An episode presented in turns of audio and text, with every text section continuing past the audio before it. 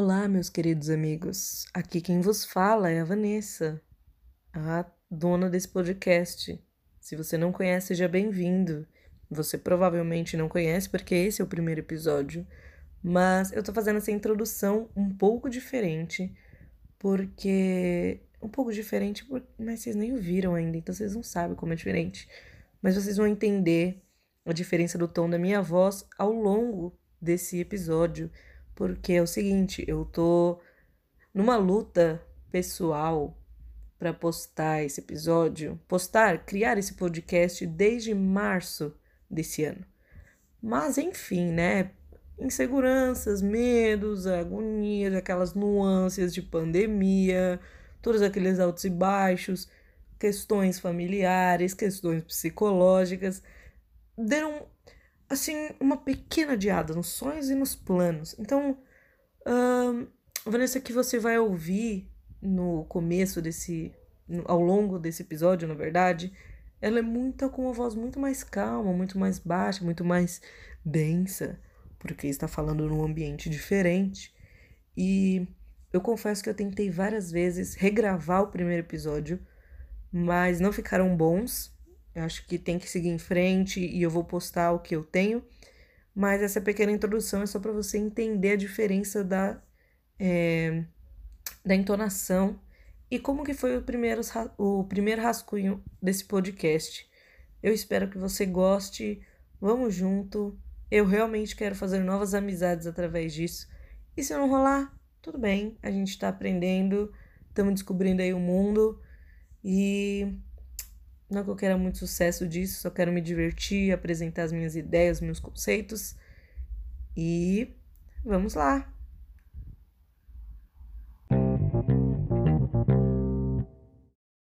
Muito boa noite, meus queridos amigos. Está começando agora o podcast Sem Forma. Sim, esse podcast estouradíssimo pela América Latina e conquistando aos poucos outros países. Estou aqui falando num tom mais baixo, pois estou deitado em minha cama, com preguiça de tão somente ler os meus rascunhos e desenvolvê-los como humor. Então esse episódio vai ser assim, mais um rabisco mental, mais uns anotações ali, outras acolá. E vamos nesse nesse segmento, certo? Eu já tentei umas duas vezes gravar o primeiro episódio e eu tinha gostado da segunda versão, mas ouvindo e ouvindo diversas vezes a minha voz, comecei a ficar cansada, pois eu repetia muitas palavras, estava me tornando é, prolixa. Uma palavra muito que eu descobri recentemente, que quer dizer quando você acaba repetindo em excesso as coisas. Então, no primeiro que eu gravei eu estava muito prolixa, palavra bonita. Então eu decidi gravar outro, certo? E eu queria falar com vocês a respeito desse mundão de meu Deus, daquilo que tem a oferecer e a nos fazer refletir, tão somente, né? E um, eu não sei bem ao certo o que falar aqui. Eu peço perdão pela voz super taciturna. Não, essa, acho que essa palavra não descreve, mas eu achei ela bonita e eu queria falar. E. Hum, deixa eu pensar.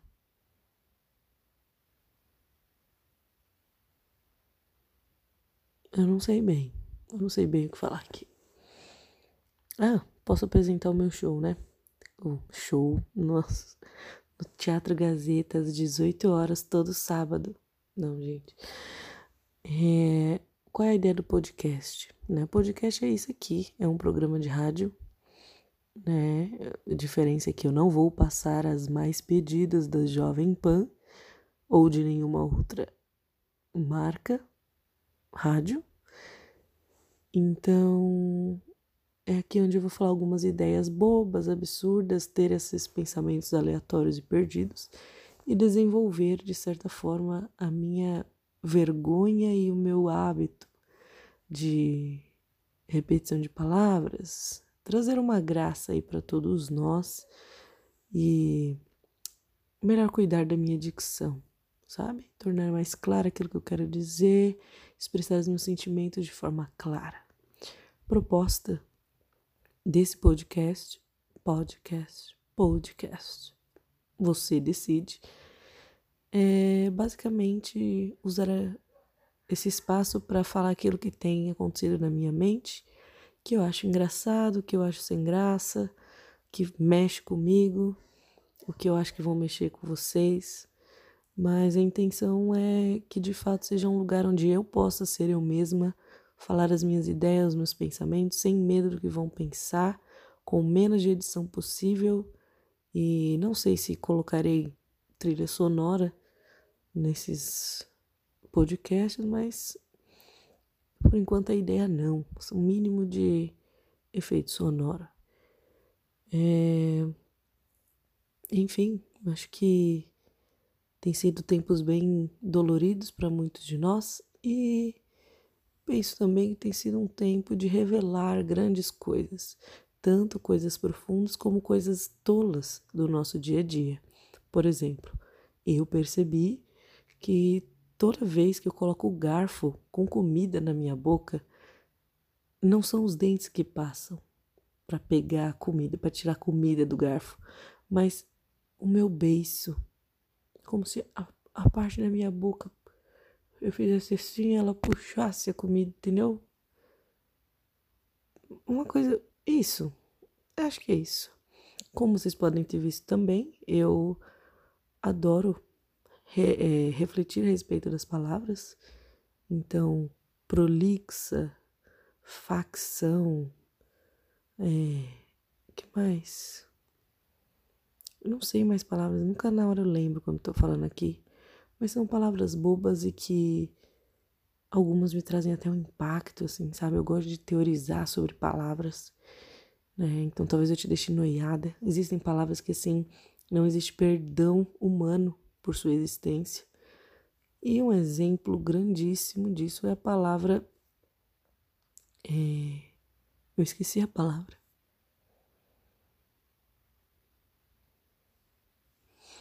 Não sei, eu não lembro agora. Mas tem uma que eu gosto muito, que é a palavra sovaco. eu acho uma palavra extremamente engraçada, de bom gosto e que define perfeitamente essa parte estranha que, que temos entre o braço e o tronco. Sovaco é um nome vergonhoso o suficiente para essa parte do corpo. Então, eu gosto dessa palavra. É, eu queria é, poder pensar em outro nome, mas quem sou eu, né? O que já está descrito, o que já está feito, planejado pelo homem, não será eu que vai simplesmente mudar tudo isso. Enfim, assisti um, uma série que chama Eu Nunca.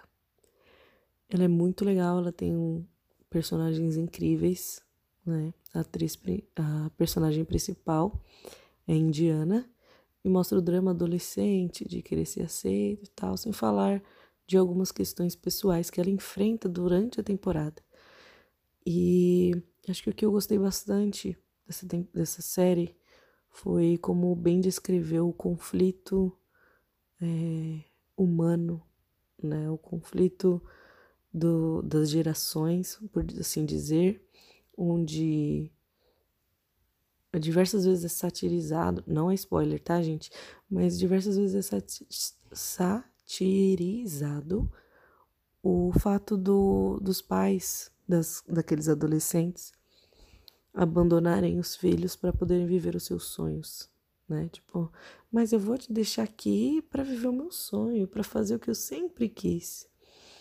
Isso me deixa bem triste, porque é a realidade atual de pais que não querem ser pais, de mães que não querem ser mães e simplesmente abrem mão do direito e do filho de ter uma mãe e um pai amoroso e presente, né? Então eles tentam com conquistar com dinheiro, com conversa, com é, vida rigorosa, e sendo que na verdade o que eles precisam é da presença, da compreensão né, dos pais.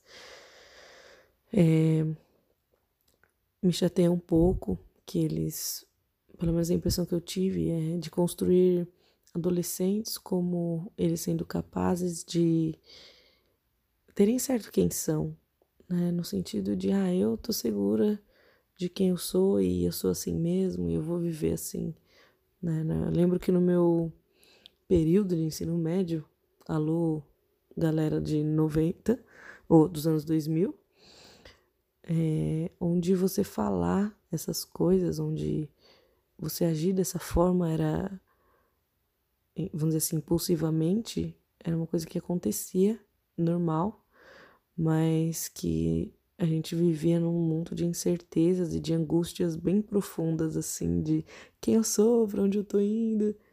E a verdade que não me disseram é que a gente não era nada. Sabe? Que a gente não era nada, que a gente não não sabia o que estava fazendo e que provavelmente não saberia por um bom tempo e tão bom tempo que até hoje eu não tenho ideia do que eu tô fazendo da minha vida. Ninguém me treinou para isso. Eu tinha certo que depois dos 20 anos eu já teria tudo resolvido. Estou aqui com 24 e lutando para me manter aqui sã e saudável. Então, eu acho bem legal isso, achei bem interessante. Achei um pouco ruim. Eu digo que achei interessante isso, eu digo a série, mas esse contexto de querer mostrar os adolescentes como seguros ou que, nossa, olha como eles vão se tornar seguros e enfim, não não me convenceu assim. E, e, e, mostra também a importância de passar na terapia, sabe? De ter, de ter consultas psicológicas que vão de fato é, ajudar né, nos processos de cura, independente de fé, de crença, enfim. É importante necessário para a gente superar traumas, lidar com medos, ansiedades e, acima de tudo, né, a gente conhecer, a gente se conhecer e caminhar para um nível de maturidade, né? Uma maturidade emocional, não ser o clássico homem hétero, branco, que acha que o mundo inteiro está em volta dele quando não está. Digo isso também das mulheres que têm o complexo de Regina George, achando que é a Bam Bam Bam e que é lacração acima de lacração. E ou até mesmo dos inseguros, medrosos, que têm medo de tomar suas próprias atitudes. Euzinha. Mas é muito bom essa série. A série é se chama Eu Nunca, divertida. É um pouquinho pesada assim a trama no sentido emocional mesmo, né? Mas dá para assistir. Assistir rapidamente e fiquei refletindo a respeito dessas coisas. Faz paralelos engraçados sobre ser adolescente, sobre o que escolher, o que não escolher, o que ser ou quem eu devo ser. Mas fez uma análise profunda, assim, da personagem. Bem legal. E eu queria falar disso, porque é o que estava na minha mente. Então, assim, Hello, guys, é isso. Era isso que eu queria falar com vocês. Se você ouviu até aqui, mande para mim um áudio, ou áudio não, pelo amor de Deus, manda um emoji de brócolis, tá bom? Manda um emoji de brócolis para eu saber se você tá ouvindo, se você tá acompanhando, o que, que você tá achando.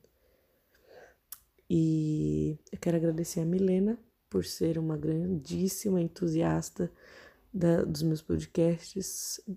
Ela foi a primeira a ouvir um piloto, que esse piloto ainda vai ser desenvolvido, tá?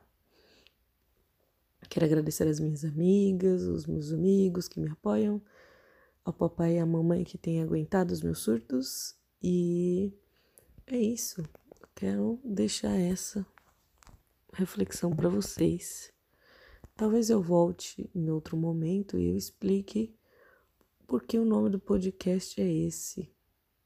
Sem forma. Deixa eu reflexão. Reflitam, reflitam. Depois a gente conversa, tá bom? É isso. Muito obrigada por me ouvir. Até mais. E assim chegamos ao fim do nosso áudio lá da Vanessa de março, de maio, né? Acho que é mais de maio, quando começou essa pandemia doida aí, que tava aí cheia de ideias, teorias, rascunhos na cabeça e que fez isso daí. Não que os de atualmente vão ser muito diferentes disso, provavelmente nessa linha de aleatoriedade, aleatoriedade e enfim, eu quero usar esse tempinho aqui para agradecer a Sara por todo o apoio, todo o carinho. Ela tem sido a maior entusiasta nesse tempo, me animado, falado vamos, tamo junto, apoio suas ideias. E um grande beijo, Sara, você é maravilhosa. Eu amo muito você. Agradecer a papai e mamãe porque acreditam nesta garotinha, mulherzinha que vos fala. Ao meu irmão, né? Porque eu tenho que agradecer. E é isso. Um beijo e até o próximo.